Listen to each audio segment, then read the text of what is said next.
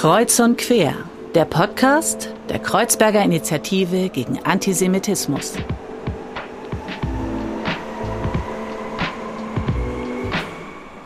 Hallo und herzlich willkommen. Mein Name ist Falle und ich darf euch begrüßen zu einer neuen Folge von Kreuz und Quer. Schön, dass ihr wieder eingeschaltet habt beim Podcast-Dealer eures Vertrauens. Und heute wollen wir sprechen über die aktuelle Lage in unserer Gesellschaft und Demokratie, über die Bedeutung und Förderung von zivilgesellschaftlichem Engagement, über die Arbeit mit Jugendlichen und wir wollen klären, was eigentlich Partnerschaften für Demokratie so machen. Und dafür und für viele weitere Fragen habe ich zwei tolle Gäste heute im Studio. Sie ist Koordinatorin der Partnerschaft für Demokratie in Spandau, hier in Berlin. Er ist der Koordinator der Partnerschaft für Demokratie in Falkensee in Brandenburg. Wir dürfen begrüßen Sophie Schäfer und Stefan Settels. Herzlich willkommen, ihr beiden. Ja, vielen Dank für die Einladung. Hallo. Hallo. Wie geht's euch denn? Soweit gut. Bin gespannt, worüber wir heute sprechen und bin auch sehr neugierig äh, zu hören, wie es denn in Spandau so läuft. Obwohl wir nebeneinander wohnen, äh, bekommen wir doch relativ wenig voneinander mit. Äh, ich denke aber, da, das wird nochmal Thema in der Sendung sein, ja. Auf jeden Fall. Sophie, wie geht's dir? Ja, mir geht's auch gut. Ich freue mich, dass die Sonne hier so zum Fenster reinscheint. Ähm, bin neugierig auf das, was jetzt passiert. Schön, schön. Schön, dass ihr da seid und dass wir uns tatsächlich äh, äh, trotz Corona hier sehen äh, können, tatsächlich im Studio. Wir sind getestet, wir sind geimpft, wir versuchen sozusagen alles sozusagen so, wie es möglich ist, einzuhalten. Und ich möchte gerne mit euch starten mit einem vielleicht für das Medium Podcast ganz passender Sache. Ähm, und zwar möchte ich gerne mit euch ein imaginäres Bild malen, ähm, passend eben zum Medium. Und zwar, wenn ihr euch mal die aktuelle Lage unserer Gesellschaft und Demokratie so vorstellt äh, und ein Bild malen müsstet. Was für Elemente hätte denn euer Bild äh, zur aktuellen Lage? Elemente, also ich war jetzt ganz klassischerweise bei einer Leinwand und Farbe. Darfst du und, natürlich gerne, darfst und, du auch. Äh, würde einen, einen dicken, breiten Pinsel nehmen und viel Farbe miteinander vermischen und wo auch störende Farbkontraste und äh, ja, entstehen würden, so würde ich es mal. Also was Buntes Ja. mit Kontrasten. Ja, ja. Mhm. Sophie, bei dir? Ja, ich habe eher so eine Assoziation zu einem Bild mit vielen Stürmen, also viel Bewegung, viele Einzelbewegungen, aber auch so Bewegungen, die sich vereinen. Es ist auch nicht alles harmonisch, Ja, ja. äh, aber es ist viel los. So. passt ja vielleicht auch zusammen, ne? Diese Kontraste und dann das in Bewegung. Und ähm, das wollen wir eben heute in dieser Folge gerne miteinander vertiefen, wie ihr gerade die aktuelle Lage seht, was ihr dafür vielleicht aber auch tut und, und, und was da eure Arbeit ausmacht. Aber bevor wir wirklich inhaltlich ganz tief einsteigen, wollen wir natürlich zu unserer kleinen Tradition kommen und zwar zu den Rezepten. Und heute äh, äh, erwartet euch, liebe ZuhörerInnen, natürlich eine doppelte Portion an Essen, da wir ja zwei Gäste hier haben. Ähm, und ich freue mich total drauf und bin gespannt, was ihr mitgebracht habt. Sophie, magst du gerne starten, was du denn für ein Rezept mitgebracht hast? Ähm, also ich koche nicht sehr viel nach Rezept, also Ja. eigentlich fast gar nicht. Wenn dann äh, beim Backen greife ich mal auf ein Rezept zurück und da ist tatsächlich mein Lieblingsrezept ein Apfelkuchen aus einem äh, ja, jüdischen Rezeptbuch. Äh, und das Besondere an dem Apfelkuchen ist, also erstens, dass er sehr lecker schmeckt. Und zweitens, dass der mit Öl äh, gebacken wird. Äh, und das hat ja auch einen Bezug zu, zum äh, Fest Hanukkah, Ja. wo es auch um Öl geht. Genau, deswegen, also so viel weiß ich schon. Ja. Ähm, genau, ein Apfelkuchen. Dafür braucht man halt Äpfel, also ungefähr ein Kilo. Die schält man und schneidet man in so Scheiben und legt die in äh, Zitrone, Zucker, Zimt ein. Der Teig, dafür braucht man vier Eier, 250 Gramm Zucker und das wird zunächst äh, schaumig geschlagen. Dann wird das Öl untergeschlagen, das sind 250 Gramm Pflanzenöl. Und dann wird noch 250 Gramm Mehl, Backpulver und Vanillezucker untergeschlagen. Äh, Und dann kommt das so in Schichten in eine Backform. Also zuerst ein bisschen Teig, dann die Äpfel, dann wieder Teig, dann wieder die Ach, Äpfel. geil, okay. Und äh, kleiner Tipp, oben wirklich drauf auch nochmal Äpfel und dann den Rest von diesem Zucker, Zitronenwasser und Zimt. Ähm, weil dann wird das so ein bisschen karamellisiert, wenn es backt und dann wird das so gute Stunde gebacken im Ofen. Und so habe ich sozusagen durch die verschiedenen Schichten immer ein bisschen Apfel mit dabei, Genau. was natürlich total nett ist. Gibt es denn so besondere Anlässe, wo du das manchmal backst? Ähm, oder, oder ist es einfach sozusagen so ein Everyday-Rezept? Na gut, everyday backe ich jetzt nicht. Ja. Äh, ja, schon immer, wenn ich, glaube ich, ein bisschen angeben will mit einem leckeren Kuchen. sehr gut, sehr gut, sehr gut, sehr gut. Stefan, was hast du uns denn mitgebracht? Ähm, ja, eigentlich bin ich vor dir dran, Sophie, weil das klingt sehr nach Nachtisch und äh, würde vorher Reis mit Salat empfehlen. Mhm. Ganz banal, Lieblingsspeise meiner Kinder. Und so einfach das ist, also ich koche auch äh, gerne ohne Rezept, ohne was abzulesen, ähm, habe ich das heute mitgebracht, weil es lässt sich sowohl saisonal leicht anpassen und hat äh, beinhaltet, dass ich mit den Kindern gemeinsam in der Küche stehe und halt Schnibbel zubereite. Und weil nicht jeder alles isst, ein Kind mag keine grünen Blätter, das andere Kind ne, und so weiter, kennt man vielleicht, wird jede Zutat einzeln zubereitet und in Schälchen portioniert, Reis gekocht und nachher nimmt man sich halt das, was man mag, vielleicht auch nochmal Verbindung mit einem Stückchen Brot dazu oder wie auch immer. Genau, und dann mit Dressing, was auch, äh, mhm. äh, wo jeder mal dran ist mit Würzen, so dass das eher so ein ähm, Gemeinschaftserlebnis ist und deswegen auch besonders lecker schmeckt. Und danach würde ich mich natürlich auf ein Stück Apfelkuchen freuen, ja. Ja, sehr schön. Perfekt abgestimmt schon. Da sieht man, sieht man sozusagen, dass ihr Kolleginnen seid äh, äh, und sozusagen an ähnlichen Sachen arbeitet arbeitet und da ergänzt ihr euch schon wundervoll und ihr trefft bei mir total sozusagen meinen Geschmack, weil Reis mit Salat esse ich tatsächlich auch sehr oft äh, und mag das in seiner Einfachheit total gerne, diese Kombo und Apfelkuchen ist eben mit meinem Lieblingsapfelkuchen dadurch perfekt, als ob wir uns super abgesprochen hätten. Und ihr, liebe ZuhörerInnen, könnt natürlich wieder die Rezepte nachlesen. Auf unserer Instagram-Seite, dort unter den Highlights verlinken wir sozusagen oder posten wir ähm, die Rezepte von Sophie und von Stefan, wo ihr dann gerne äh, sozusagen nachkochen dürft. Und wir freuen uns natürlich über bildlich köstliches Material, äh, wenn der Apfelkuchen gelungen ist und äh, Reis mit Salat sozusagen in kleinen Schälchen portionenhaft äh, zu verteilen ist. Ähm, genau, da laden wir euch herzlich zu ein. Ihr beide habt schon in eurem Bild ja kurz beschrieben, wie komplex eigentlich unsere Gesellschaft ist. Ne? Also es ist ganz viel in Bewegung, ähm, es kommen ganz viele unterschiedliche Farbspiele äh, ähm, zusammen. Ähm, das ist auch nicht immer einfach und da ist eben viel auch in Reibung und Bewegung. Ähm, wann habt ihr denn für euch vielleicht selber festgestellt, ähm, Stefan, vielleicht anfangend mit dir, das ist ein Thema Gesellschaft und vielleicht auch Politik und Demokratie, mit dem ich mich gerne auseinandersetze ähm, und mit dem ich mich gerne vielleicht auch beruflich auseinandersetze. Ähm, ohne darüber nachgedacht zu haben, ist mir das erste Mal Ende der 80er Jahre, glaube ich, war es ähm, begegnet, wo es eine erste ähm, Migrationswelle in Deutschland gab. Ich, ähm, ich, weiß nicht, ob das bis hier ist. Äh, viele Russlanddeutsche sind nach mhm. Deutschland gekommen, genau.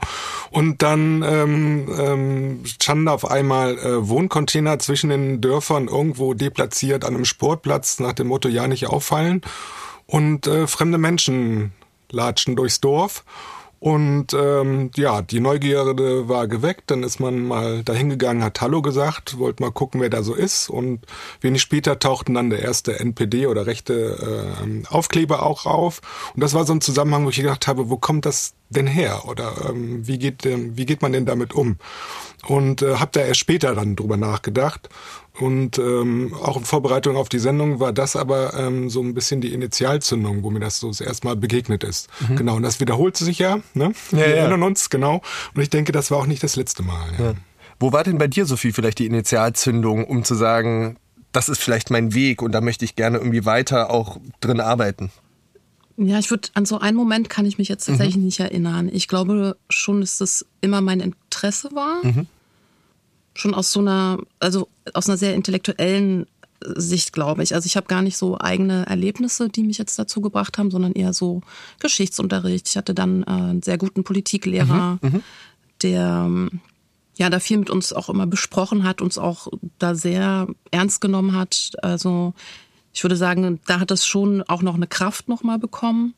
Und dann eher so ja, es hat sich immer mehr verstärkt. Ich glaube, ich bin erst mal so einen relativ oberflächlich interessierten Weg gegangen und bin quasi immer tiefer rein. Mhm. So tief, äh, wie bis jetzt mhm. ich halt gekommen bin. Das ist total spannend, weil wir das immer wieder im Podcast auch hören, wie vielleicht auch Personen ähm, die Menschen so, sagen wir mal, bewegt haben und mitgenommen haben. Bei dir ist es der Lehrer. Ähm, Gab es denn bei dir, Stefan, vielleicht auch so Menschen, die, die da wichtig waren für diese Entwicklung von dir? Fällt mir jetzt spontan keine konkrete Person ein. Mehr so das, das Bedürfnis, wenn man sich irgendwo engagiert oder irgendwas macht, dann äh, lernt man wen kennen und dann kommt der nächste Schritt dazu. Ja. So vielleicht so als Konglomerat, aber ähm, jetzt wen zu nennen, nee. Ja. Ähm, ganz wichtiges Ziel eurer Arbeit in sozusagen der Arbeit als Partnerschaften für Demokratien, auf die wir später nochmal gesondert kommen, ist Beteiligung zu ermöglichen und ähm, Mitmachen zu ermöglichen, Partizipation zu ermöglichen. Wann habt ihr denn vielleicht so auch in eurer Jugend Momente erlebt, wo euch die Möglichkeit gegeben wurde, sich vielleicht gesellschaftlich oder auch in der Schule zu beteiligen, äh, ähm, wo ihr auch das Gefühl habt, da werde ich ernst genommen und, und, und das funktioniert irgendwie ganz gut. Ähm, Sophie, hast du dann ein Beispiel? Ja, ich würde gleich anknüpfen ja. bei ähm, dem Lehrer. Also es war der äh, Politikkurs in der 12., 13. Klasse. Wir waren, glaube ich, so zwölf, Gruppe von zwölf. Und das war dann schon so. Also es, ne, wir haben jetzt auch nicht gemacht, was wir wollten, mhm. aber wir wurden, es wurde schon sehr viel mit uns besprochen. Am Anfang des Schuljahres wurde uns, also hat der Lehrer gesagt, das ist äh, der Rahmenlehrplan. Und das und das sind die Möglichkeiten, die ich da sehe. Wie seht ihr das? Und dann haben wir entschieden, eben, welche Themenschwerpunkte da gesetzt werden. Also zum Beispiel war dann einmal Thema, ich glaube, damals hieß das noch Schwellenländer. Mhm. Ähm, und wir haben uns dann das Land ausgesucht. Und also das ist dann auch das Land geworden, was ich mir ausgesucht habe, was auch in meinem äh, weiteren Leben eine Rolle gespielt hat. Das war Brasilien. Und da, da fing das an. Ich habe mir das ausgesucht und dann habe ich auch mal eine Expertin organisiert, äh, zusammen mhm. mit einer Freundin ähm, da würde ich schon sagen, dass ich das dort erlebt habe als Beteiligung und auch wirklich ein Ernst genommen werden. Mhm. Ähm, als Einzelperson und nicht nur als Schüler einer Gruppe wahrgenommen und angesprochen zu werden, sondern mit den einzelnen also, oder je eigenen Interessen. Mhm. So. Das ist ja total toll, weil ähm, das ist, glaube ich, möglicherweise ja auch immer so eine Frage von, wie trauen wir uns auch als Pädagoginnen Verantwortung abzugeben an die Jugendliche und, und, und, und trauen wir das den Jugendlichen zu? Ich würde sagen, wir müssen denen das zutrauen und die schaffen das auch. Ähm, aber es ist, glaube ich, total wichtig, dass Jugendliche das eben auch erfahren, so wie du das erfahren hast, weil das ja ganz viel auch mit Wertschätzung, von auch Selbstbestätigung eben eben macht. Stefan, wie war das bei dir? Gab es bei dir so Momente von Beteiligung, wo du gesagt hast, ja cool, das, das finde ich klasse, das, das pusht mich vielleicht auch? Ich hatte jetzt jede Menge Zeit zu überlegen. Also zur Schulzeit fällt mir einfach nur ein äh, Vertrauenslehrer, den gab's. Mhm. Ähm, das war klasse, wusste ich einfach nur super. Ähm, der nimmt einen ernst, der hat das Gefühl auch gelebt. Also es ist halt ein, ein menschlicher Faktor. Ne? Das kann man nicht installieren, dann ist das da. Und selber die Erfahrung, würde ich jetzt sagen, kommt dann eher übers Machen. Also in der Schule, dass man irgendwie auch mal ein bisschen Musik gemacht hat oder Theater gespielt hat oder irgendein Projekt gemacht hat. Und über das Machen ähm, war Anerkennung da oder ähm, prima, weiter so, so in diesem Sinne. Ähm, und da gab es eine Resonanz, was mich dann immer motiviert hat. Also eher über das, das Machen, würde ich sagen. Gab es denn auch Momente, wo du erlebt hast, dass man vielleicht mit seinem Engagement aneckt in der Jugend oder im Erwachsenenalter? Ja, ja? ja natürlich. Ähm, also angefangen, wenn man äh, bei, dem, bei dem Bild Musik machen bleibt. Äh, ich wusste vielleicht gerade, wie rum man eine Gitarre hält oder so. Das heißt aber noch lange nicht, dass man spielen kann. Und dann äh, probiert man sich irgendwo äh, zu spielen und dann äh, ist dann doch viel Unverständnis seitens der Erwachsenen da. Und dann wurde dann beim ersten Auftritt tatsächlich der Stecker gezogen. Ach krass, und das, okay. Ja, und das war's dann. Also da kriegt man dann nicht unbedingt den Schulterklopfer ja. Ja, ja, ja, sondern auch. War das bei dir auch? Gab es auch so Momente, wo du dich gerne engagiert hättest und das Gefühl hattest, hier geht's irgendwie gerade nicht weiter? Als Jugendliche nicht. Also wo ich auch sagen muss, dass also so, ich glaube, so einen inneren Antrieb, mich zu engagieren, hatte ich nicht. Mhm, mh. ähm, ich war, glaube ich, eher ein, ein, ruhiger, pubertierender Mensch, ja, mit anderen Sachen beschäftigt. Ja. Äh, hatte jetzt gar nicht so ein Bedürfnis, rauszugehen und irgendwo mich einzubringen, das eher so beobachtet. Genau, und ich finde es da eigentlich ganz interessant, auch diese Kontraste. Und das ist ja auch, wenn wir heute auf Jugendliche gucken, so, jeder hat da sehr unterschiedliche Bedürfnisse und braucht dann auch entsprechend unterschiedliche Möglichkeiten, Angebote sich einzubringen. Total. Und bei jedem entwickelt sich das auch anders. Ne? Und jeder bringt auch so eine eigene Geschichte auch mit. Und ähm, mal ist es ganz früh, dass Menschen, das sehen wir gerade auch, finde ich, bei der Fridays for Future Bewegung, die ja unglaublich sozusagen ja auch einen Push hat und einen Drive hat und viele Menschen, junge Menschen auch politisiert. Und, und gleichzeitig gibt es aber eben Jugendliche, bei denen das vielleicht auch erst später kommt. Ne? Und, und, und das ist, glaube ich, total wichtig, dass das Jugendliche auch in ihrem Tempo machen dürfen und aber trotzdem sozusagen die Angebote gibt. Und eines der Angebote sind eben die Partnerschaften für Demokratie, ähm, wo ihr beide sozusagen in koordinierender Funktion seid. Sophie, du seit 2017, glaube ich, in Spandau und ähm, Stefan seit 2018 in äh, Falkensee. Für diejenigen, die Partnerschaften für Demokratie nicht kennen, was das für ein Konstrukt überhaupt ist, ähm, Was ist das, äh, Stefan? Was, was macht so eine Partnerschaft für Demokratie aus? Ja, die, die ähm, trockene Antwort ist, es gibt Programm ähm, vom Bundesministerium für Familie und so weiter, ähm, was sich Demokratie leben nennt. Ähm, und das ist ausgeschrieben worden, dass sich da Kommunen bewerben und sagen, ähm, wir würden gerne im Sinne von Demokratie und Vielfaltförderung und Extremismusprävention äh, vor Ort äh, tätig werden. Dann konnte man sich da bewerben. Ähm, ich glaube ab 20.000, ne? Äh, so groß muss die Kommune mhm. sein. Ich weiß nicht mehr ganz genau. Genau. Und ähm, dann nach einem Antragsverfahren bekommt man den Zuschlag, Fördermittel und die Kommune selber gibt nochmal 10 Prozent dazu. Mit dem Ziel, vor Ort tatsächlich diese Zielrichtung umzusetzen und vor allen Dingen auch Jugendbeteiligung nach vorne zu bringen, was, denke ich mal, ganz, ganz wichtig ist. Mhm. Also sozusagen als Aufgabe, Jugendbeteiligung zu schaffen, sich einzusetzen gegen Diskriminierung, äh, äh, verschiedenste Formen, sozusagen Antisemitismus, Rassismus äh, und eben Beteiligung, Mitbestimmung zu schaffen. Ähm, Sophie, ich hatte schon gesagt, bei dir ging es 2017 in Spandau los. Wie war das denn in Spandau? Was hast du da, als du angefangen hast, vorgefunden eigentlich? Ja, als ich angefangen habe, äh, habe ich vorgefunden ein Antragskonzept, ja. Äh, was geschrieben wurde, bevor ich kam vom Bezirk. Ähm, paar nette Gesichter. Was sich, auch wichtig ist. Die ja? sich gefreut haben, dass ich komme. Äh, und das war es eigentlich. Ne? Also die, die Partnerschaft Demokratie in Spandau hat auch 2017 erst angefangen. Ähm, genau, und ich habe das dann mit dem ja, Partnerinnen im Bezirksamt aufgebaut. Für diejenigen, die Spandau vielleicht auch nicht kennen, ne? Spandau ist ein Bezirk Berlins. Was ist das für ein, für ein Ort? Was macht vielleicht Spandau auch aus? Was ist das da für eine Gemengenlage? Was gibt es da vielleicht auch für Themen, die irgendwie wichtig sind? Ja, Spandau ist ein äh, super spannender Bezirk, äh, finde ich, gerade in Berlin. Ähm, also, ne, äh, Stefan hat gerade gesagt, ab 20.000 Einwohnern äh, kann man eine Partnerschaft für Demokratie ähm, gefördert bekommen. Spandau hat 245.000 Einwohner. Mhm. Ähm, ist am Stadtrand von Berlin, gerade für die Nicht-Berliner vielleicht noch eine Information. Äh, da hält ab und zu mal ein ICE, kennt man vielleicht. Ähm, ansonsten ist es ein, ja, ein Bezirk, der auch gar nicht mal so ideal an die Stadt angebunden ist. Mhm. Ne? Also die S-Bahn fährt genau bis zum Hauptbahnhof, also bis zum Bahnhof Spandau. Und dann gibt's eigentlich nur noch Bus, ja. um sich weiter im Bezirk zu bewegen. Also ein paar in die Einrichtung, ein paar U-Bahn-Stationen. Genau, aber ähm, das macht das so ein bisschen aus. Und dann, was ich spannend finde an Spandau, also erstens ist es sehr schön, das soll gesagt sein, also sehr viel Wasser, ähm, sehr schön, schöne Altstadt. Ähm, genau, und es ist aber auch ein Bezirk, der sehr, sehr heterogen ist, sehr mhm. unterschiedliche Regionen auch hat. Ähm, es gibt dort äh, Hochhaussiedlungen ähm, mit all den äh, Schwierigkeiten, die das mit sich bringt. Es gibt äh, Regionen in Spandau, da stehen sehr viele Einfamilienhäuser, auch sehr schöne Einfamilienhäuser. Fährt mal ein Tesla lang, ja. so eine Geschichten. Ähm, genau, und es gibt so ein bisschen Altbau, äh, Viertel, die sozusagen von der Bausubstanz wirklich auch an Prenzlauer Berg äh, oder auch äh, Neukölln erinnern. Ähm, genau, aber noch nicht so urban geprägt wie andere Bezirke in Berlin. Ja. Also es hat schon eher was, also ich sage jetzt kleinstädtisches, obwohl das glaube ich gar nicht stimmt, weil kleine Städte sind ja noch viel kleiner.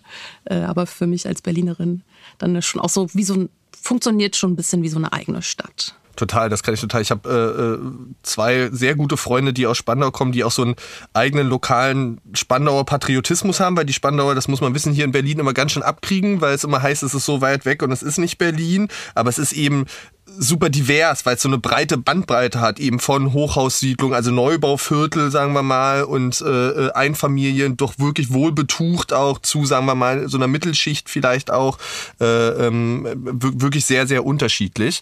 Ähm, und ihr habt dann eben 2017 oder das Bezirksamt, an dem das ja sozusagen angesiedelt ist, die Idee gehabt, okay, wir wollen dieses gerne, dieses Konzept Partnerschaft für Demokratie nach Spandau holen.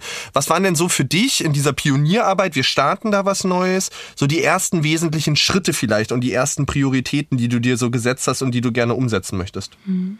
Ich würde vielleicht noch eine Sache erklären. Mhm. Ähm, in allen Partnerschaften für Demokratie gibt es eine externe Koordinierungs- und Fachstelle. Mhm die in der Regel bei einem freien Träger angesiedelt ist. Äh, und so ist das ja bei uns beiden jetzt auch. Ne? Ich bin quasi bei der Stiftung SBI, die dafür vom Bezirksamt äh, Spandau eine Zuwendung erhält. Was ist das für eine ähm, Stiftung nur für die, die die nicht kennen, die SPI? Das ist ein ziemlich großer Träger hier in Berlin, der ein sehr breites Spektrum hat im äh, sozialen Bereich, mhm. aber auch im Bereich Demokratieentwicklung, mhm. Stadtentwicklung. Und damit der ideelle Partner dann für das Bezirksamt sozusagen das zusammen zu Genau. machen. Auch Erfahrungen schon in anderen Bezirken gehabt. Ich glaube, deswegen war das äh, damals die Wahl. Ähm, genau. Und es gibt interne Koordination. Das heißt, dass ähm, die Kommune stellt intern eine halbe Stelle zur Verfügung, um das quasi zu begleiten äh, und umzusetzen. So und das ist, das war auch der Anfang, ne, dass ich quasi als externe Koordination mich mit der internen Koordination zusammengesetzt habe, um genau das rauszufinden, was erwartet denn der Bezirk, äh, was wünscht sich hier die Kommune, was war der Anlass.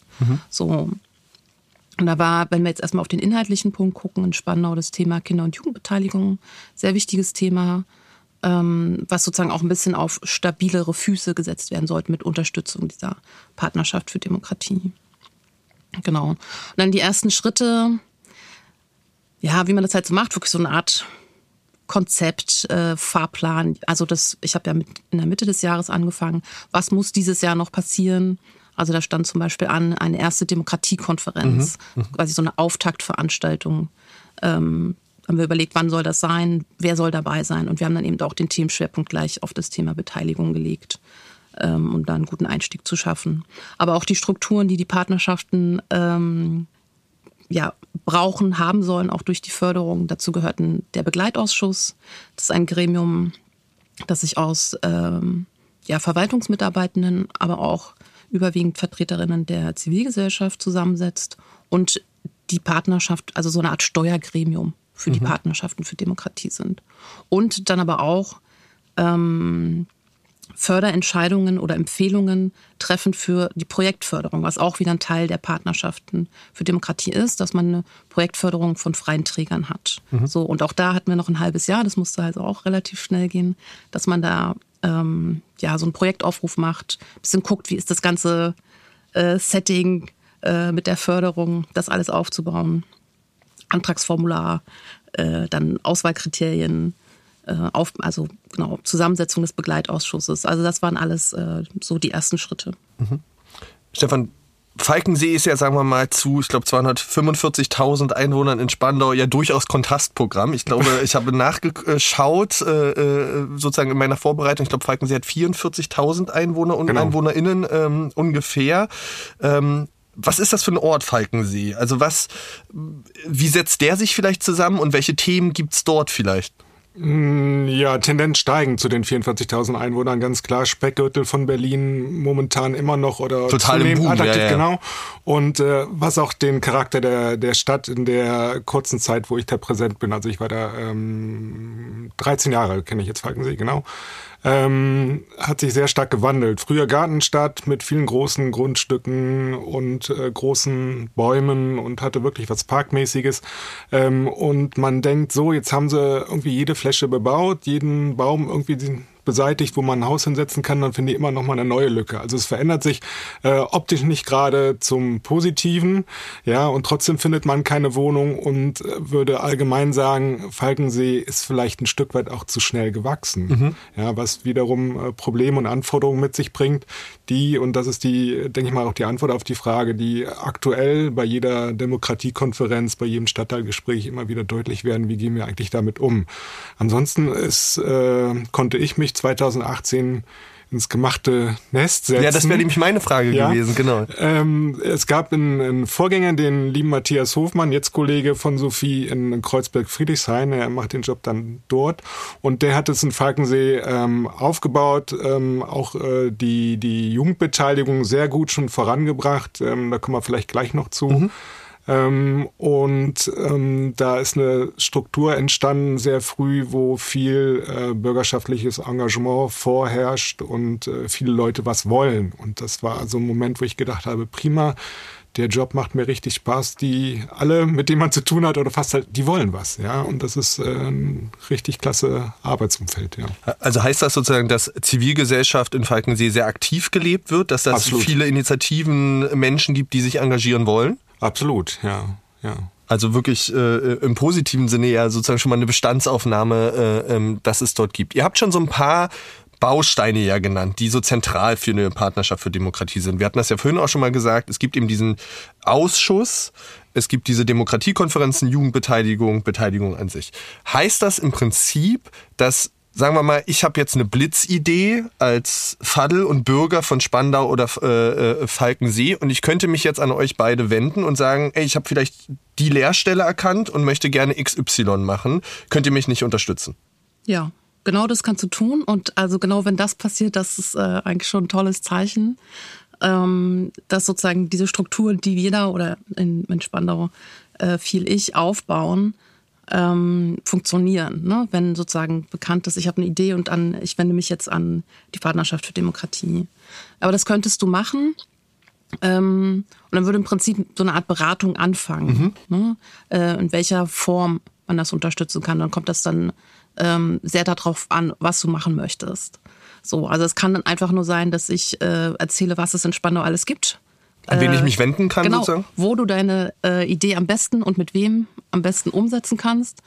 Ähm, oder wenn, ne, wenn es eine Idee ist, die jetzt vielleicht auch über einen längeren Zeitraum äh, stattfinden soll oder was ein längerfristiger Prozess werden soll.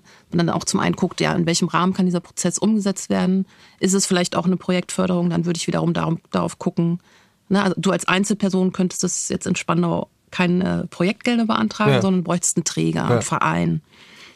Ja, aber auch da kann man gucken, mit welchem Verein kann man das eventuell zusammen machen. Oder welcher Verein macht eventuell was, was in die Richtung geht und dann ja. ähm, genau, du dort mitmachen könntest. Habt ihr da Beispiele für, für, für, Stefan, hast du ein Beispiel vielleicht für, für, für so eine Idee, die da irgendwie entstanden ist, an euch rangetragen wurde und die dann wirklich äh, umgesetzt wurde?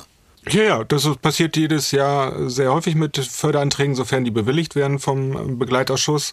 Und äh, die Möglichkeit, dass halt Einzelpersonen äh, einen Förderantrag stellen, die kam jüngst auf mich zu, wo halt gewünscht wurde, äh, dass es äh, Grundkurse in Gebärdensprache gibt und dass es ein Sprachcafé gibt oder was, was es schon gibt, aber was dann äh, auch durch die Partnerschaft gefördert wird. Ähm, und da galt es dann auch, einen, einen Verein äh, zu finden. Meine Stelle sitzt beim ASB mhm. und ähm, beim Arbeiter-Samariter-Bund. Genau, genau, danke. Und da habe ich dann einen kurzen Weg und äh, spreche mit dem Geschäftsführer ob der nicht offiziell diesen Antrag unterstützen möchte. Das ist dann passiert und somit kann der Antrag ähm, angenommen und beraten werden. Also das ist immer sehr gut, wenn man schon weiß, wie kriegt man Leute zusammen, damit die Formalie ja, mhm. erledigt ist. Da gibt es dann noch dann und wann mal Ansprüche. Aber mit Ideen äh, kommst du sehr gerne zu uns, auch mit Ideen, die vielleicht äh, fördergebietsübergreifend sind. Ne? Sonst äh, muss man ja dazu sagen, das Geld, was es in Falkensee gibt, äh, da muss die Förderung auch in Falkensee passieren. Aber es gibt auch durchaus Möglichkeiten zu sagen, wir möchten überregional was machen oder mit mehreren Partnerschaften zusammen. Also die hm. Möglichkeit besteht. Du hast schon gesagt, die Leute zusammenbringen, so ein bisschen als Stichwort. Ist also eine der wesentlichen Aufgaben auch Netzwerke zu schmieden in den einzelnen Orten und eben genau die Träger, die vielleicht manchmal auch die Tendenz haben, nebeneinander zu arbeiten, nicht miteinander zu arbeiten, in Kooperation zu bringen. Und wie gelingt das vielleicht äh, ähm, euch, das genau zu schaffen, genau diese Kooperation vielleicht zu schaffen? Also ich sehe das als meine Hauptaufgabe ja. tatsächlich. Ähm, dass wir Projekte fördern können, finde ich gut und wichtig. Ähm, aber Projekte gibt es viele. Ja, ja, klar. ähm, und so sehe ich das als meine Hauptaufgabe im Bezirk, da drauf zu gucken, welche Projekte gibt es, ähm, wie laufen die, wer macht die, also welche Ziele verfolgen die, wie kann man sozusagen diese Ziele äh, auch gemeinsam äh, angehen mit anderen Projekten oder dann eben auch unterstützt aus der Verwaltung, ne, also sozusagen einbitten in äh, längerfristige Strategien, Prozesse, Ziele im Bezirk.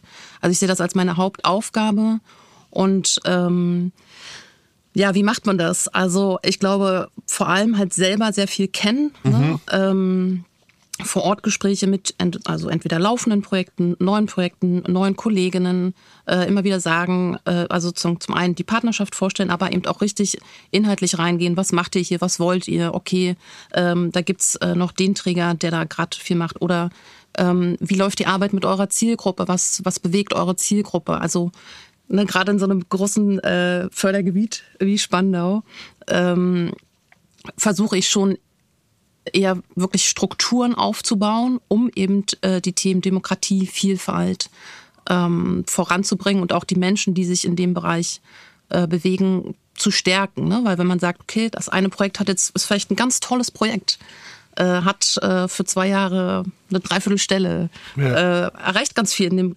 relativ kleinen Zusammenhang wahrscheinlich. Ja. Ähm, aber wie können dann andere davon lernen? Oder wie kann diese Person, wenn sie einen neuen Bedarf oder einen, einen weiteren Bedarf bei der Zielgruppe sieht, ähm, das auch zu Gehör bringen, ne? in andere Strukturen auch reinbringen. Zum Beispiel dann ähm, in den Bereich Schule. Ne? Dann, also dann gibt's äh, ein Netzwerk oder auch eine Struktur im Bereich Schule. Und wie kann man diese verschiedenen ähm, Bereiche, die ja alle sozusagen Menschen betreffen, die in Spandau leben, ähm, zusammenbringen, sich da auch austauschen. Ne? Der eine kann vielleicht sozusagen Bereich Familienarbeit, Elternarbeit mhm. was mhm. beitragen, ähm, durch eben Strukturen, die dann außerhalb von Schule sind, Familienzentren und so weiter. Also sozusagen das zum einen selber zu kennen, zu verstehen, da im Kontakt und auch eine Beziehungspflege zu den Personen zu sein, die das ähm, jeden Tag machen.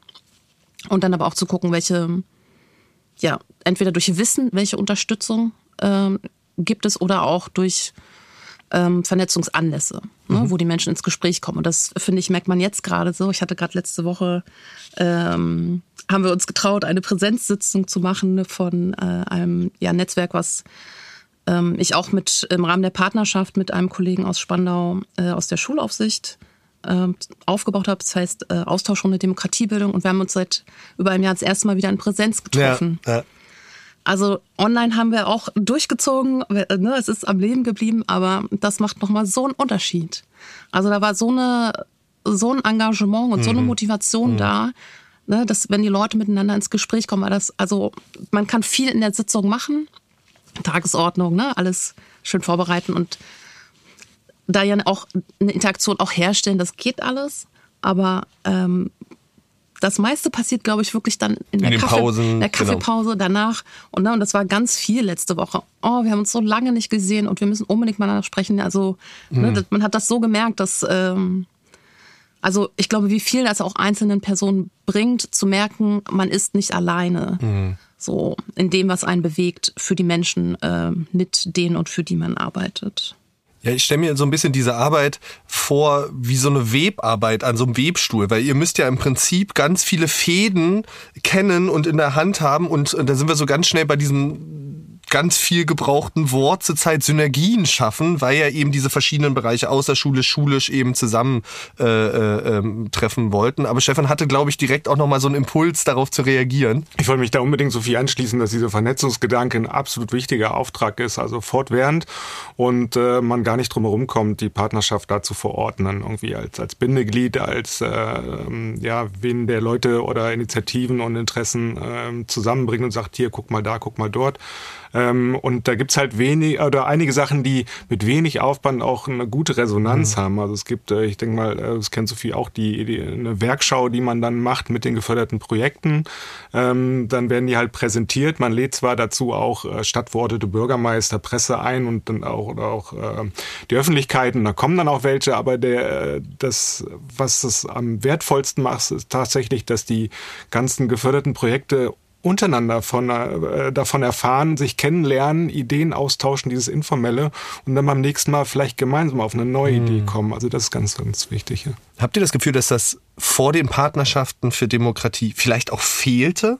Ähm, genau dieser Austausch, genau dieser Rahmen, dass da jemand ist, der immer wieder guckt, Netzwerke, Berührungspunkte zu schaffen?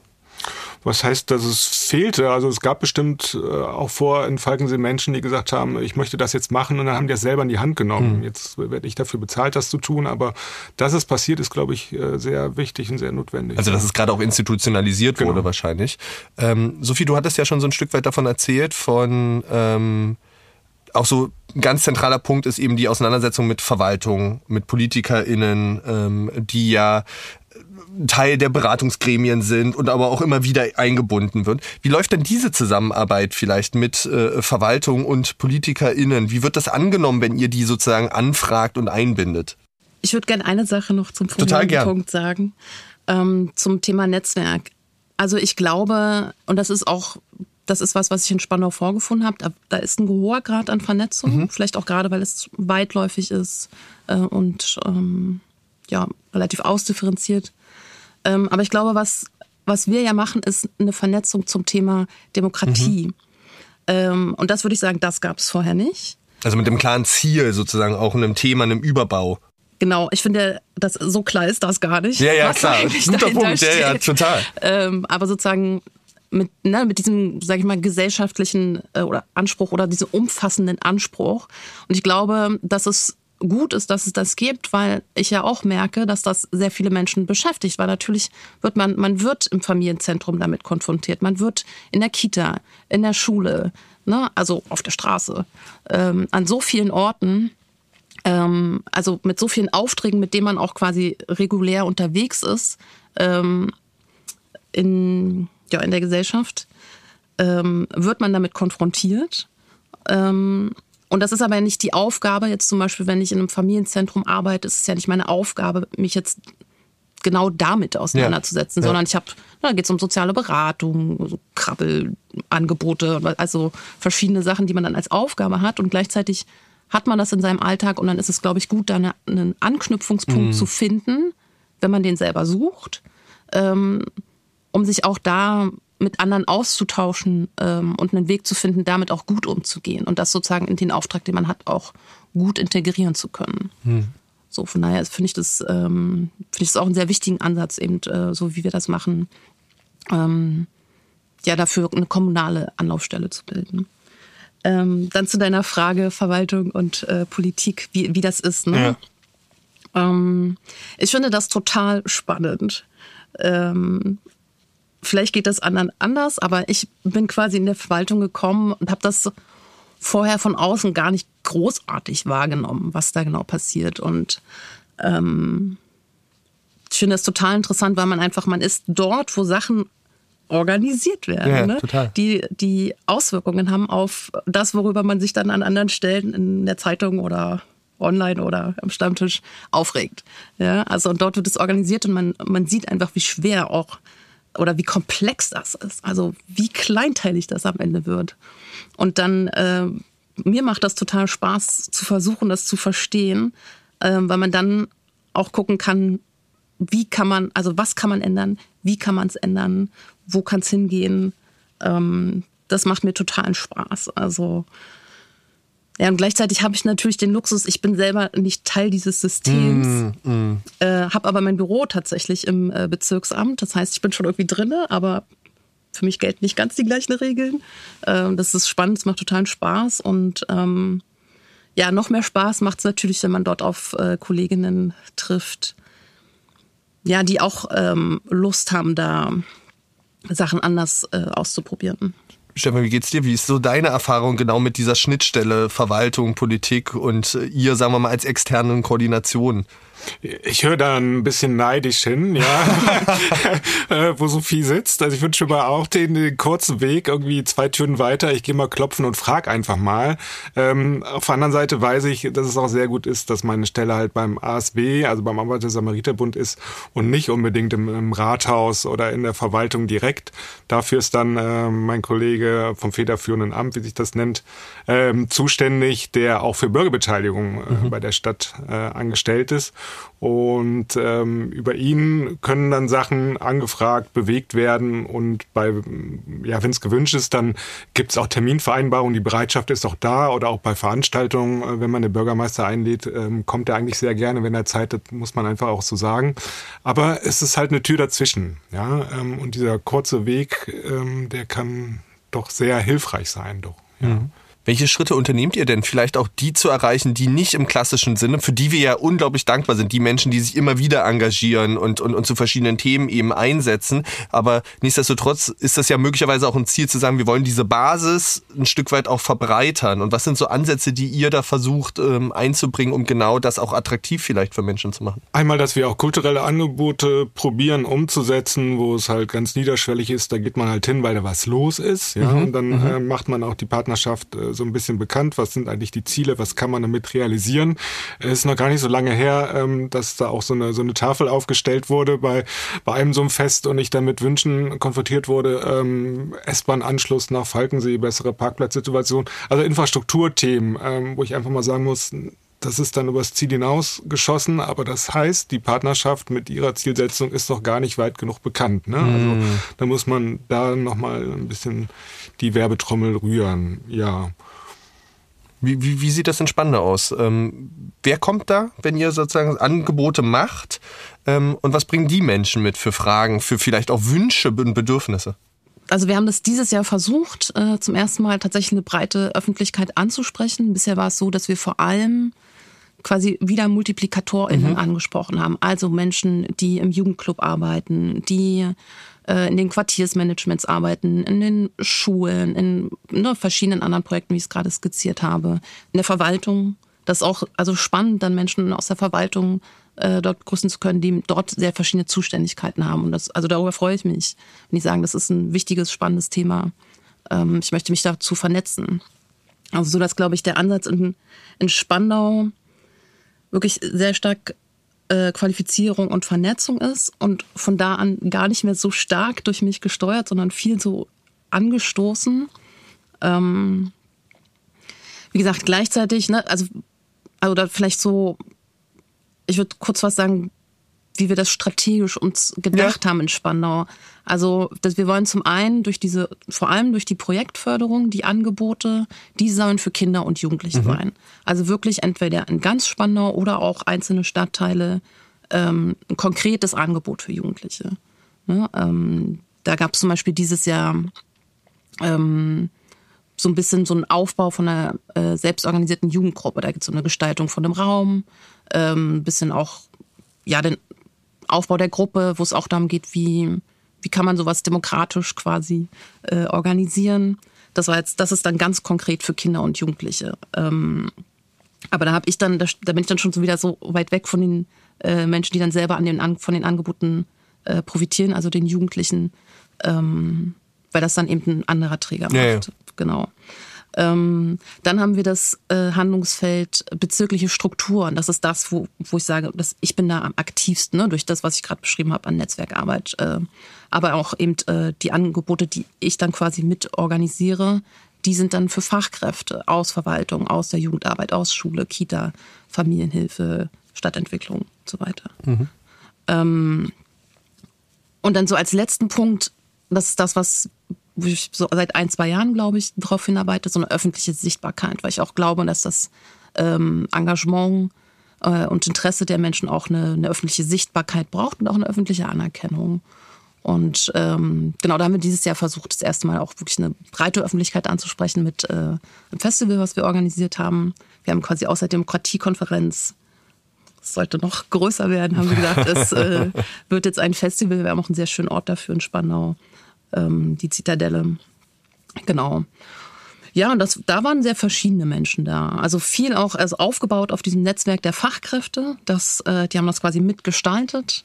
Ähm, aber da waren dann auch tatsächlich äh, BürgerInnen da, äh, was natürlich ganz, äh, so ein neuer Weg ist, total spannend und macht auch äh, richtig Spaß, um da nochmal auch tatsächlich ganz andere Impulse zu kommen, äh, zu bekommen. Ja.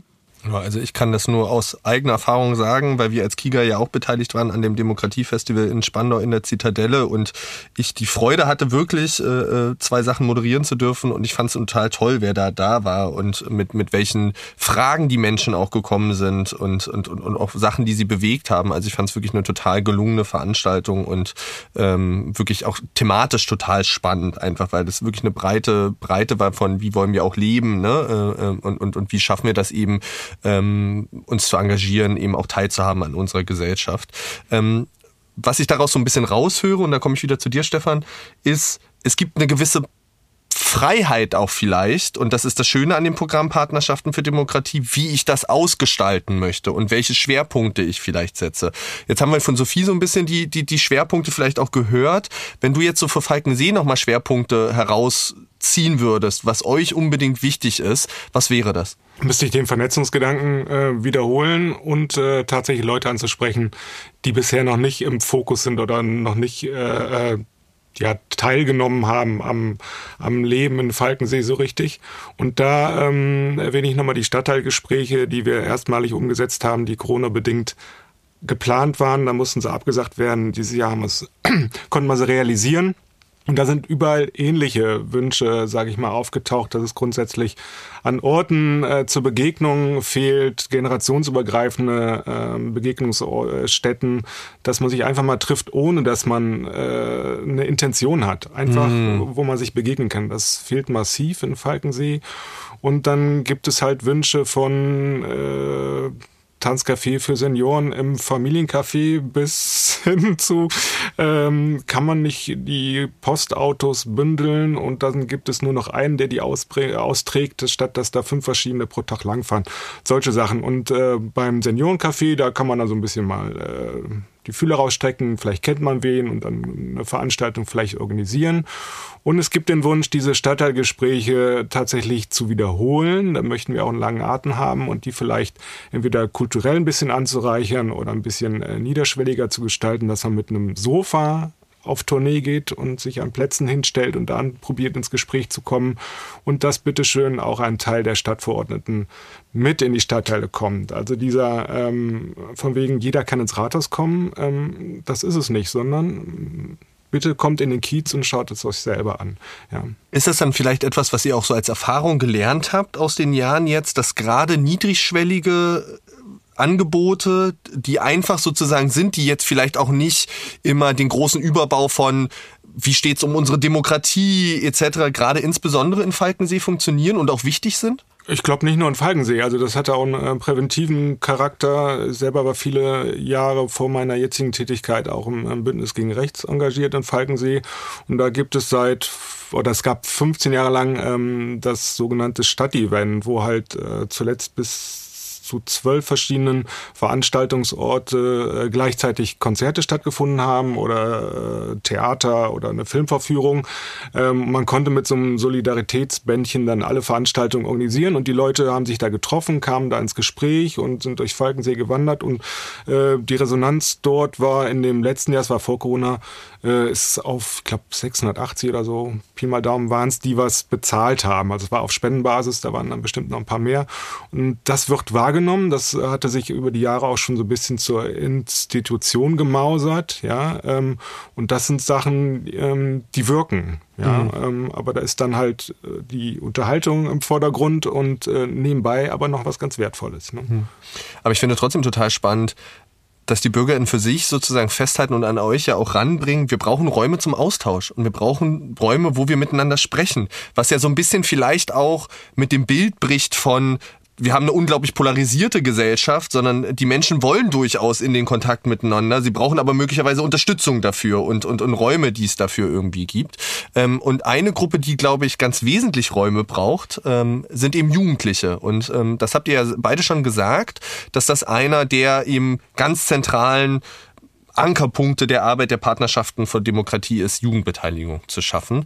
Nun haben wir ganz oft in Gesellschaft, habe ich das Gefühl, so ein Bild von Jugendliche hängen permanent auf TikTok ab, äh, die haben gar keinen Bock drauf, sich zu engagieren. Ähm, denen ist es eigentlich Bums, das ist so Spaßgeneration, was weiß ich, äh, ne? so diese ganzen Bilder, ich glaube, wir kennen die alle. Ähm, Sophie, wie erlebst du Jugendliche in Spandau, mit denen du da zu tun hast? Äh, ähm, haben die Lust drauf, was zu bewegen? Also ich finde immer, das ist ähm, bei Jugendlichen gar nicht so viel anders als bei Erwachsenen. Ähm, ne, also es sind, engagieren sich ja auch nicht alle Erwachsenen. Manche haben ja auch äh, Lust auf andere Sachen. Und genauso ist es bei Jugendlichen. Ähm, und ich glaube, dass, also ich erlebe in Spandau sehr engagierte Jugendliche. Ähm, es gibt auch in Spandau einige, ähm, ja, ich sage jetzt wieder Strukturen, habe ich jetzt, glaube ich, schon sehr oft heute gesagt, aber, oder sagen wir mal, ich kann ja auch Gruppen sagen, die Total gerne. Äh, da, da das auch sehr eng begleiten. Ähm, Genau, und da, also genau, so eine Gemeinschaft sich auch aufgebaut hat. Das ist vielleicht auch was, was, was äh, sehr wichtig ist. Und das würde ich sagen, ist bei Jugendlichen genauso wie bei äh, in jeder anderen Altersstufe. Es macht Spaß, was zusammen zu machen. Ne? Und wenn das sozusagen, wenn das Setting so ist, dass ich da meine Freundinnen, Freundinnen, Freunde treffe äh, spannende Personen treffe, dann mache ich auch noch was, was mir Spaß macht, ne, wo wir das, was wir vorhin hatten, auch äh, eingangs, ähm, wo ich merke, dass ich irgendwie einen Unterschied mache. Ich glaube, dann macht das Jugendlichen genauso wie allen anderen äh, Spaß und ähm, bei Jugendlichen muss man ein bisschen darauf achten, äh, wie organisiert man den Rahmen. Also die meisten Jugendlichen, gerade die quasi Jüngeren, sind sehr mit Schule beschäftigt. Total. Ja, also ähm, das ist anstrengend. Ähm, Genau, so dass man da eben gucken muss, dass man sich eher abends trifft. Ne? Und dann gerade die engagierten Jugendlichen haben also oft sehr viele Verpflichtungen, weil dann engagieren sie sich vielleicht in der Schule, im Sportverein und dann noch in, in den Beteiligungsgremien, was, äh, was es in Spandau gibt. Also in Spandau gibt es das äh, Peer-Netzwerk, ähm, was sozusagen eine Größe ist in Spandau, die seit mehreren Jahren aufgebaut wird. Ähm, genau, also das wird auch vom Bezirksamt ähm, so gefördert und gesteuert. Was machen die Jugendlichen da konkret in dem Peer-Netzwerk? Also was machen die da für Projekte oder für, für, für Aktionen? Ja, das äh, überlegen die sich immer selber. Also ein anders ist und das ist dann, da kommt der Bogen quasi zur, zur Partnerschaft für Demokratie, ähm, dass neben den Demokratiekonferenzen die Partnerschaften für Demokratie auch jährlich eine Jugenddemokratiekonferenz ähm, ja, ausrichten. Ähm, und in Spandau haben wir das Jugendforum genannt ähm, auch 2018 das erste Mal ausprobiert, dann äh, zusammen auch mit dem Peer-Netzwerk äh, weiterentwickelt das Format, sodass das auch gut da zusammenpasst mit dem, was die Jugendlichen sich vorstellen. Ähm, also zum Beispiel das Peer-Netzwerk ne, überlegt sich dann, welche Themen wollen wir dort besprechen, äh, wie wollen wir das organisieren, ähm, wie können wir das auch selber unterstützen. Also zum Beispiel übernehmen die Jugendlichen dann auch dort Moderation von einzelnen mhm. ja, Arbeitsformaten, sage ich mal, oder Austauschformaten. Mhm. Genau, das machen die. Organisieren sich ein eigenes Herbstfest, ähm, gucken auch, wie, wie können wir noch andere Jugendliche gewinnen, äh, mitzumachen. Ähm, genau, und das ist im Prinzip ja so eine Anlaufstelle dann auch für Jugendliche, ne, sozusagen dieser Peer-Ansatz. Ähm, das ist schon was, was glaube ich funktioniert, was auch spannend ist. Ähm, genau. Stefan, du hast mal, das habe ich mal nachgelesen, gesagt, so oder so ähnlich. Äh, das ist jetzt kein genaues Zitat, aber Jugendliche haben unglaublich viel Energie und lasst uns doch diese Energie nutzen von Jugendlichen. Ähm, wie versucht ihr genau diese Energie in Falkensee vielleicht auch zu nutzen und einzubinden in eure Arbeit? Ja, ganz viel Energie und äh, ein eigenes Tempo. Ja. Total. Und, äh, das ist dann besonders, wenn dieses Tempo und die Energie auf Verwaltung trifft. Also das ist dann irgendwie direkt schon äh, äh, ja Clash. Ähm, die, wie, wie wird das genutzt? Also die, die Ideen von Jugendlichen, die in Falkensee aktiv sind, äh, sind ganz besonders, sind manchmal auch deutlich größer, ähm, als die Realität es erlauben kann. Und die bekommen äh, im Rahmen der Partnerschaft auch die Möglichkeit, diese Ideen auszuprobieren und auch rumzuspinnen. Das ist, glaube ich, ganz, ganz wichtig. Ähm, eine Struktur, die sie sich halt selber geschaffen haben, ist, ähm, dass die die Beteiligungsform, die es jetzt gibt, es gibt nicht nur ein Jugendforum, äh, was funktioniert. Viele Jahre vor gab es mal auch ein Jugendparlament, das war aber, äh, ich sag mal, nach kurzer Zeit eine, eine Totgeburt, war nicht die Form, die für Jugendliche attraktiv schien oder scheint. Und ähm, neben dem Jugendforum gibt es mittlerweile einen Jugendbeirat und vor der letzten äh, Kommunal- und Europawahl ähm, hatten sich auch welche ähm, Unterschriften gesammelt und so eine Wahlliste erstellt und die sitzen jetzt äh, mit Jugend für irgendwas, so nannte sich das, äh, in der Stadtverordnetenversammlung mit mhm. zwei Sitzen, sind also auch, wollten auch politisch aktiv werden, haben sich selber äh, auch eine Satzung gegeben, um äh, arbeiten zu können im Jugendforum und wie stimmt man ab, welche, also äh, Geschäftsordnungskriterien, ähm, haben in der Kommunikation äh, von Trello bis WhatsApp alle möglichen Sachen, die die nutzen, selber ähm, sich diszipliniert und gesagt, in dieser Gruppe äh, nichts Privates, da nur Veranstaltungen. Und die haben eine Disziplin, da muss ich sagen, ähm, da könnte sich manch einer äh, was von abschneiden und ähm, wie diese Energie selber ähm, also es gibt, vielleicht das müsste ich unbedingt erzählen, ähm, seit Beginn 2015 mit der Partnerschaft war direkt im Folgejahr ähm, eine Jugendliche mit fünf Stunden als Minijobberin in der Partnerschaft mhm. beschäftigt, was schnell auf zehn Stunden gewachsen ist und das gibt's bis heute. Also das halt ähm, Lennart Meyer, so heißt der liebe Kollege, ähm, eng an die Partnerschaft angebunden ist, aber auf Augenhöhe, ne? Peer-to-Peer, da sind wir wieder, ähm, mit denen spricht und das äh, auch äh, umsetzt und auch Fragen stellt, den Weg kurz hält, um deren Ideen umzusetzen. Was machen die zu Corona-Zeiten? Haben sie ein Lastenfahrrad, was sie vorher angeschafft haben, äh, sofort in eine Einkaufshilfe umgemünzt angeboten, waren damit präsent, ähm, haben jetzt den dritten Sommer hintereinander ähm, auch trotz Corona im, ähm, im Gutspark ein Sommerkino absolviert, wo es äh, viele Termine gab und auch sehr wertvolle Filme es zu äh, schauen gab und kümmern sich da selber um Material, um Umsetzung, Auseinandersetzung mit dem Ordnungsamt, nicht immer zu ihrer Zufriedenheit, ähm, die lernen halt in dem Sinne auch dazu, weil sie gerne äh, drei Tage vor, bevor das stattfindet, sagen, so, jetzt machen wir das. Dann aber gemerkt haben, hoch, man braucht ja doch irgendwie drei Wochen vorher, damit man irgendwie die ganzen Okays bekommt. Und da stoßen die sich, äh, ich sag mal, gesund oder lernen dazu. Und das ist echt klasse zu sehen. Und dann, mhm. äh, die sind auch dieses Jahr ähm, Ehrenamt des Monats ausgezeichnet worden äh, von Landesebene. Das Toll, hat dann auch nochmal sehr gut getan, muss ich hier nochmal ein bisschen erwähnen. ein Bisschen Ja, na, total, bitte. ähm, ja, weil ich da echt schwer begeistert bin, was die für Arbeit machen und leisten. Toll, also es klingt ähm, super in beiden Standorten ähm, so aktive Jugendliche und ich habe bisher eben nur das Vergnügen, äh, in Spandau die Jugendlichen kennenlernen zu dürfen, weil wir dort eben ja eng zusammenarbeiten äh, als Kiga mit, mit, mit, mit Sophie und war total beeindruckt und würde mich natürlich freuen, äh, irgendwann auch nochmal in Falkensee äh, äh, dort einen Einblick zu bekommen. Ähm, trotzdem habe ich mir ein bisschen die Frage gestellt, ähm, und du hast schon, Stefan, ganz viele Beispiele ja auch genannt, aber eine große Gefahr sehe ich immer in der Arbeit mit Jugendlichen, dass man so dazu tendiert, ähm, so gemeinsam Forderungskataloge zu entwickeln, wo so drin steht, wir wünschen uns XY, aber ganz oft bleibt's eben bei diesem Forderungskatalog. Was bra- braucht es denn vielleicht, um dieses Wort nochmal zu bemühen, auf struktureller Ebene, ähm, dass das eben nicht nur immer in Forderungskatalogen hängen bleibt, sondern dass da ein Lastenfahrrad angeschafft wird, dass Kinos möglich sind ähm, und was braucht es vielleicht auch als Kompetenzen bei den Jugendlichen, die wir stärken müssen, ähm, damit sie dahin kommen, das dann auch umsetzen zu können, Sophie? Ja, ich glaube, es braucht ähm, jetzt bei den, wenn ich auf die Jugendlichen gucke, es braucht einen Rahmen. Also ich glaube, dass ich, das gibt bestimmt Jugendliche, die nichts brauchen, die organisieren sich selber. Ne? Ähm, die fragen dann auch hier ihre Lehrer oder Sozialarbeiterinnen an der Schule, wenn sie irgendwas brauchen.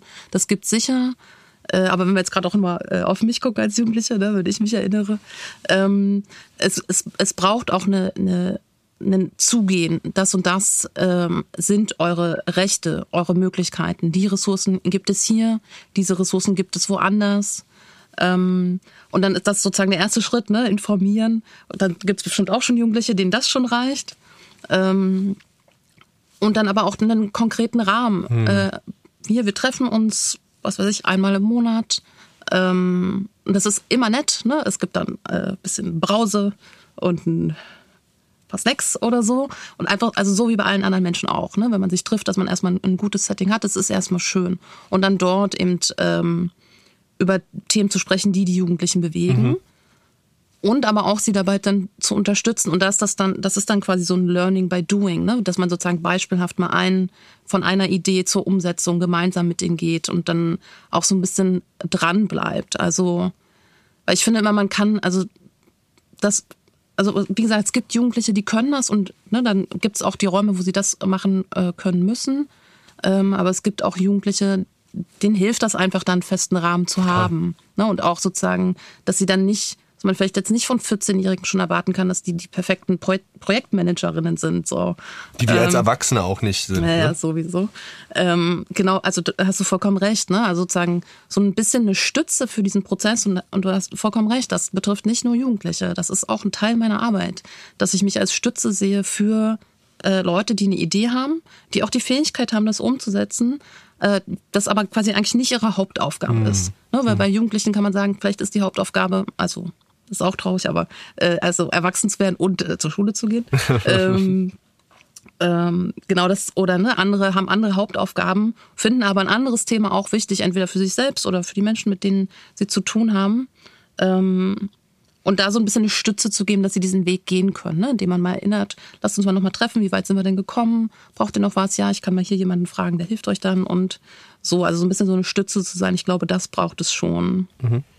Stefan, Was sind so deine Erfahrungen? Was braucht es vielleicht sowohl strukturell als auch bei den Jugendlichen? Einmal, dass sie sich ernst äh, genommen fühlen, dass sie sagen können, wir haben da ein Problem, können wir eine Lösung finden. Ähm, und ähm, dass das dann auf Augenhöhe geschieht. Ich glaube, das funktioniert ganz gut in Falkensee.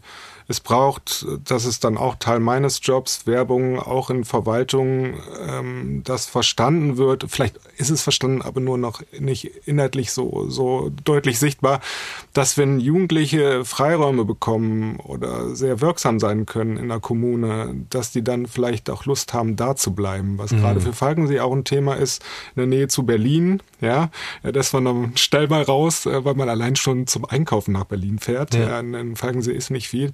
Und äh, das gilt es aufrechtzuerhalten. Ähm, und dann gilt es für den Nachwuchs auszusorgen oder die dabei zu unterstützen. Also ein Jugendforum ähm, ist ausgestorben, noch ehe ein Bauantrag entschieden ist, so ungefähr. Also es kann ganz, ganz schnell gehen. Und äh, Corona hat da mächtig reingehauen, was gerade für die Jugendlichen echt Gift ist. Die hatten in Vor-Corona-Zeiten ähm, selber einen Workshop entworfen, sind dann weiterführende Schulen gegangen, siebte Klasse und haben da geworben, hier ihr seid Klassensprecher, das sind eure Möglichkeiten, äh, das sind eure Beteiligungsformen und die gibt's auch in, in Falkensee. Wir sind das Jugendforum und sind auf diesem Wege ähm, in die Schulen und haben selber für ihren eigenen Nachwuchs gesorgt, was echt attraktiv war. Mhm. Das ging natürlich jetzt nicht mehr und jetzt fängt's halt wieder an, dass es Einladungen gibt an die Schülersprecherinnen ähm, der Schulen, um halt da irgendwie am Ball zu bleiben, weil die selber wissen, es gehen ein paar weg und wer steht dann zweiter Reihe? So, genau, das sind, denke ich, so die Kernthemen eure Arbeit sozusagen, jetzt haben wir ja ganz viele Facetten so ein Stück weit äh, mal versucht zu beleuchten. Die Arbeit findet ja nicht im luftleeren Raum aber statt. Und, und, und Stefan hat schon perfekt die Überleitung äh, so ein bisschen für mich äh, gebaut mit äh, der Frage nach der Pandemie. Ähm, was gibt es denn vielleicht also auf der einen Seite diese Pandemie, aber was gibt es denn vielleicht auch noch für weitere Hürden, die ihr so erlebt oder auch Veränderungen, die ihr so erlebt, die vielleicht einen ganz krassen Einfluss auf eure Arbeit haben ähm, und vielleicht auch manchmal so die Arbeit behindern? Gibt es da irgendwie so Punkte, wo ihr sagt, Mensch, hier haben wir noch Leerstellen, hier brauchen wir vielleicht auch Unterstützung? Äh, vielleicht nicht behindern, aber ein, ein Stück weit, was äh, abseits der, des eigentlichen Wirkungskreises stattfindet. Ähm, Thema Corona, dass es halt Menschen gibt, die Sorge haben, die Ängste haben, ähm, die sich da nicht ernst genommen fühlen, wie auch immer. Ähm, und da gab es halt dann auch in, in Falkensee Menschen, die sich getroffen haben und Schilder hochgehalten haben und so weiter. Äh, was im Internet stattfindet, und da sind die halt auch organisiert, das weiß ich nicht. Ich mhm. halte mich da nicht auf, mhm. möchte da, hab da länger drüber nachgedacht, ich möchte da keine Energie für aufwenden, weil es mit einem Gegenargument oder dem Faktencheck von Frank Blasberg Teil 2 nicht getan ist. Ähm, und da ist es dann ein Stück weit vielleicht auch so eine seelsorgerische Verantwortung, ähm, die aber nur marginal erfüllt werden kann. Ne? Mhm. Zumal im Internet das halt sehr schwierig ist. Das ist so, ein so ein Stück, äh, wo der Zugriff dann so ein bisschen ähm, fehlt und ähm, ja, man auch dann sagt, wie kann ich es regeln? Ja? Mhm. Zudem kommt ja, dass dieses ganze Thema Demokratie, politische Bildung ein durchaus auch heikles und kontrovers diskutiertes Thema ist. Äh, ähm, gerade wenn wir so ein bisschen auch vielleicht an rechte Bewegungen, rechte Parteien denken, die ja immer den Vorwurf machen, da gibt es so eine Indoktrination. Äh, äh, ähm, Schule beispielsweise sollte irgendwie so ein neutraler Raum sein. Und ähm, wir, wir kennen diese Erzählung. Wir haben das zum Teil auch mit Meron Mendel von der Bildungsstätte Anne Frank äh, ähm, hier im Podcast schon vertieft. Habt ihr da Erfahrungen, dass ihr das Gefühl habt, sozusagen, es gibt vielleicht auch Druck von außen äh, ähm, auf eure Arbeit und vielleicht Menschen, die da auch so ein bisschen versuchen, wie sagt man, Steine in die Mühlen reinzuwerfen, Sophie, bei euch? Ja, das gibt's. Ähm, ich glaube ehrlich gesagt, das kennen wahrscheinlich sehr viele Partnerschaften für Demokratie, ähm, dass ja schon ja, von rechten Parteien äh, parlamentarische Anfragen vor allem. Mhm. Ähm, das passiert auf kommunaler Ebene, aber auch auf Landes- und auch auf Bundesebene. was heißt das, wenn die da so eine Anfrage stellen? Was, was bedeutet das? Ja, das ist jetzt erstmal überhaupt nichts Schlimmes. Also parlamentarische Anfragen sind deren ähm, quasi ja, parlamentarisches Mittel, mhm. äh, Mittel der parlamentarischen Arbeit. Ähm, und ich finde das auch grundsätzlich ähm, eigentlich, ne, wenn es Fragen gibt, beantworte ich die gerne. Ähm, das heißt, du kriegst dann so einen Fragenkatalog, oder? Genau, man kriegt einen Fragenkatalog, also das Bezirksamt mhm. bekommt den. Ähm, und dann ne, wird um Zuarbeiten gebeten. Ähm, genau, also Fragenkatalog an sich finde ich überhaupt nicht schlimm. Würde ich sozusagen sagen, finde ich sogar grundsätzlich gut. Ähm, nur dass sozusagen in den Fragen schon immer, also das, da ist schon auch ein Narrativ dahinter. Mhm. Ja? Das ist jetzt ein kompliziertes Wort, aber also man, da, man merkt, da ist eine Strategie dahinter, eben ähm, diese Demokratie-Förderprojekte auch zu ja, delegitimieren. Mhm. Also, ne, oder so implizite Vorwürfe. Da ist immer so der implizite Vorwurf drin, ja, was macht ihr mit unseren Steuergeldern? Der implizite Vorwurf, was wie du gerade gesagt hast, es ist ähm, ja nicht neutral. Ne? Also das, das ist da schon dabei. Mhm. So.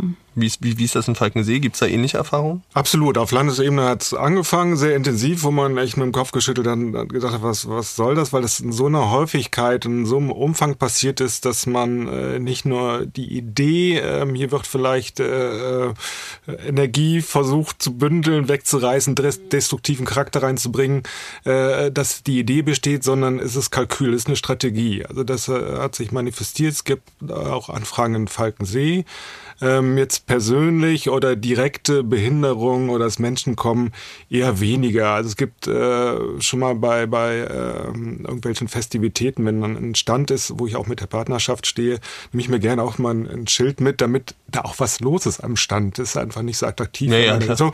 Äh, dann steht dann zum Beispiel drauf, Nazis essen heimlich Döner oder so. Und dann kommen Leute und äh, hauen mal einen raus, oder aber dann ist nur mit dem im Gespräch. Ne? Das kann so, so, ein, so ein Kontaktmittel sein, dass ich jetzt da ähm, Steine in den Weg, Weg gelegt bekomme oder äh, Vorwürfe eher nicht. Nee. Was mir persönlich ähm, auffällt, zum Beispiel auch mit ähm, die Kinder, die, also meine Kinder, die in die Krippe und so weiter gegangen sind, äh, dann waren da auch andere Kinder und andere Eltern, man hat sich gegrüßt. Und irgendwann gab es halt Eltern, die dann, äh, sag ich mal, in der AfD waren und meinten, ab dem Teil können sie mir nicht mehr Hallo sagen. Mhm. Also sowas gibt es eher, ähm, aber es ist aushaltbar. Und auch der Bürgermeister, den habe ich mal gefragt, sagte, äh, dass grundsätzlich der Ton rauer wird und er auch häufiger ähm, Beleidigungen aus, mhm. äh, ausgesetzt ist. Also ich mhm. denke, das ist auch in vielen Partnerschaften so, ja.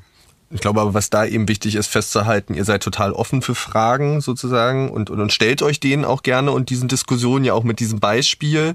Äh, ähm, nichtsdestotrotz geht es ja um Demokratieförderung und damit müssen wir auch einstehen für demokratische Werte. Äh, ähm, genau, Sophie hatte da sofort einen Impuls. Genau, also ich finde, das ist ähm, also es ist eine Frage, die ich mir gerade viel mhm. stelle, vor, auch vor dem Hintergrund von unserem Auftrag, aber ich glaube, was wahrscheinlich für die gesamte Gesellschaft eine Relevanz hat äh, nämlich eine Balance zu finden zwischen, also wenn man sagt, ich möchte alle beteiligen. Ne? Mhm. Wir haben über Beteiligung gesprochen von jungen Menschen. Das gilt ja genauso für Menschen jeder Altersstufe Stufe hat. Also ist ein Grundgedanke äh, der Demokratie. Hm? Äh, sozusagen das, das zu fördern auf den verschiedensten Ebenen und gleichzeitig aber zu sagen, ja, also, aber die Beteiligung, die hat Grenzen an dem Punkt, wo das Gegenüber oder der Mensch ähm, oder die Initiative vereint, was auch immer, Partei, ähm, gar kein Interesse hat mhm. ähm, an einem demokratischen Gespräch, ne? sondern eher tatsächlich ein eigenes Ziel, was sozusagen die Demokratie gefährdet. Mhm. So an der Stelle hat es eine Grenze. Also und wie setzt man die auch auf den unterschiedlichen Ebenen, auf denen man aktiv ist selber? Das finde ich schon eine schwierige Frage. Ne? Also wenn man zum einen halt sagt, ne, wir wollen gerade Exklusion, Diskriminierung wollen wir abbauen.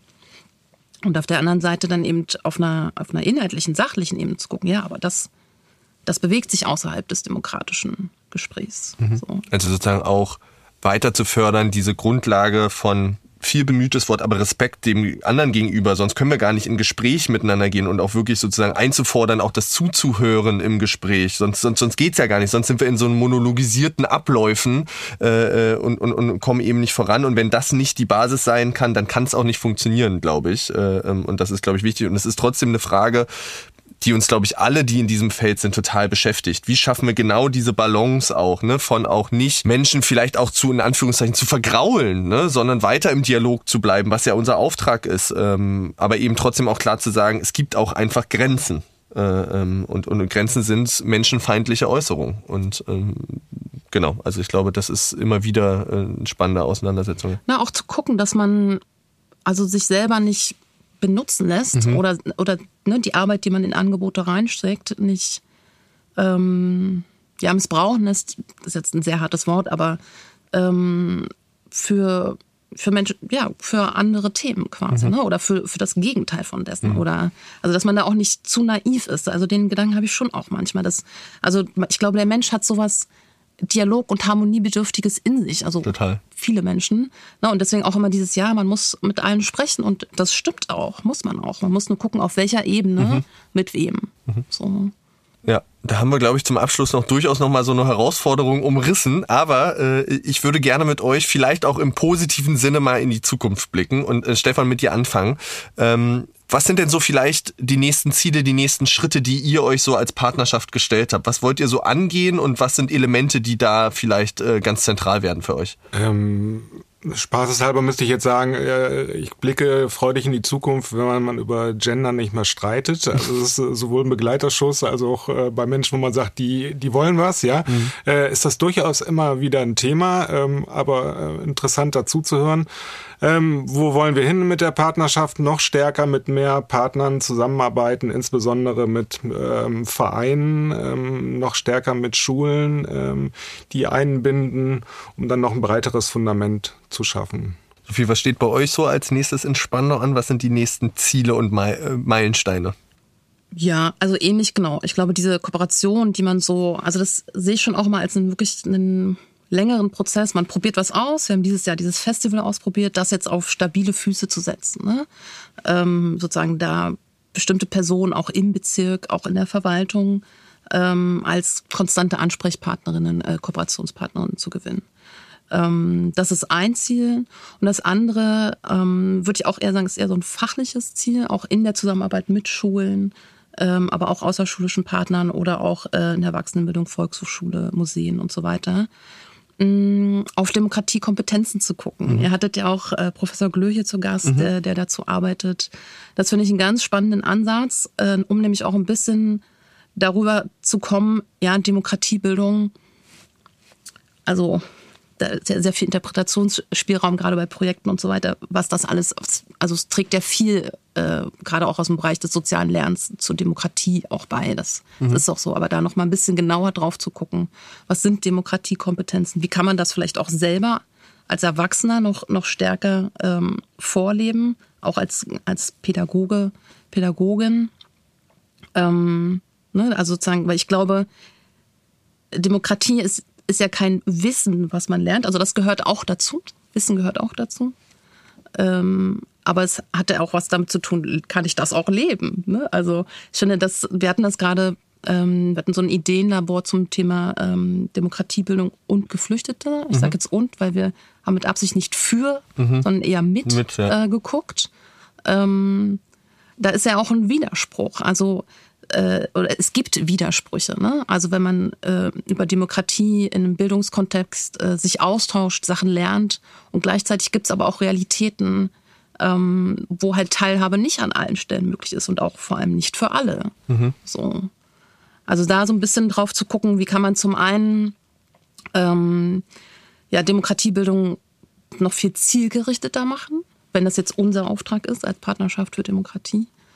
Äh, und zum anderen aber auch eine Umgebung, also dazu beitragen zu schaffen, dass das auch tatsächlich gelebt werden kann. Mhm. Also auch, auch Schule ist ja jetzt nicht grundsätzlich ein demokratischer Ort. Ne? Da gibt es sehr viel, was von außen bestimmt wird. Haben wir hier auch im, im, im Podcast schon, schon, schon ausreichend beleucht, äh, beleuchtet, sozusagen die Frage der Schule als demokratischer Ort. Da kann ich nur die Erfolge mit Hedi Boudin äh, mhm. Äh, sehr empfehlen. Ja, super. Ähm, vielen, vielen lieben Dank euch erstmal an dieser Stelle, äh, Sophie und Stefan, für wirklich den Einblick in äh, die Partnerschaft und Demokratie in Falkensee, Stefan, bei dir und in Spandau, äh, Sophie, bei dir. Und damit ja auch so ein Stück weit vielleicht stellvertretend für die vielen anderen Partnerschaften für Demokratie, die es eben in Deutschland gibt.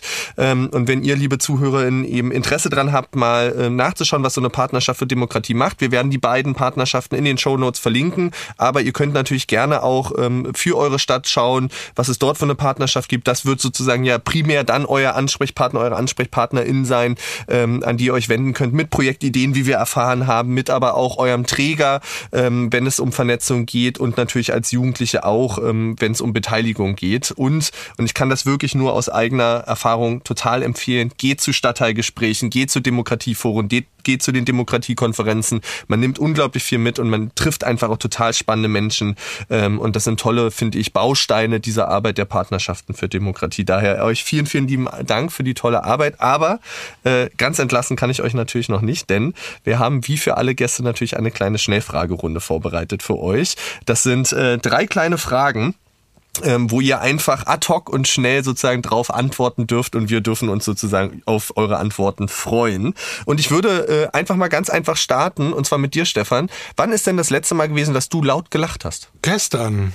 Und warum? Gestern. Äh, es war Situationskomik, äh, kann ich jetzt schwer erklären, aber ich kann lachen, wenn jemand gegen eine Tür rennt oder so, bin ich drei Wochen nicht ansprechbar. ja. Ja. Geht mir genauso und mir wird das immer übel genommen, aber ich sag immer, man darf auch bei mir sehr herzlich ja, drüber lachen genau. und ich finde, das macht's dann immer wieder so ein bisschen gut. Sophie, wann war es das letzte Mal, dass du laut gelacht hast? Ja, also ich glaube, ich habe äh, eine Serie geguckt und äh, die ich schon sehr oft geguckt habe. Äh, Magst du uns verraten, dann, welche? Ja, Friends. Ich gucke das ungefähr jedes Jahr. Ja. Und deswegen ist es auch jetzt kein Überraschungsmoment gewesen, das Lachen. Und für mich ist das eher so ein Zeichen, dass mir grundsätzlich, äh, dass ich gute Laune habe. Schön. Weil ich kann das auch gucken und überhaupt keine Reaktion haben. Ähm, genau. Was ist denn das letzte Buch, Stefan, äh, was dich begeistert hat? Hm, eigentlich alle Bücher von Benedikt Wells. Also mhm. die, äh, das waren so die letzten, ja. Mag ich auch sehr gerne. Bei dir, Sophie, hast du irgendeins, was dich begeistert hat? Ich habe dieses Jahr Eva Ilus gelesen eine israelische Soziologin. Spannend. Ich fand es super spannend, ja. Sehr schön. Die Folge wird ja im November ausgestrahlt, ähm, Richtung Ende.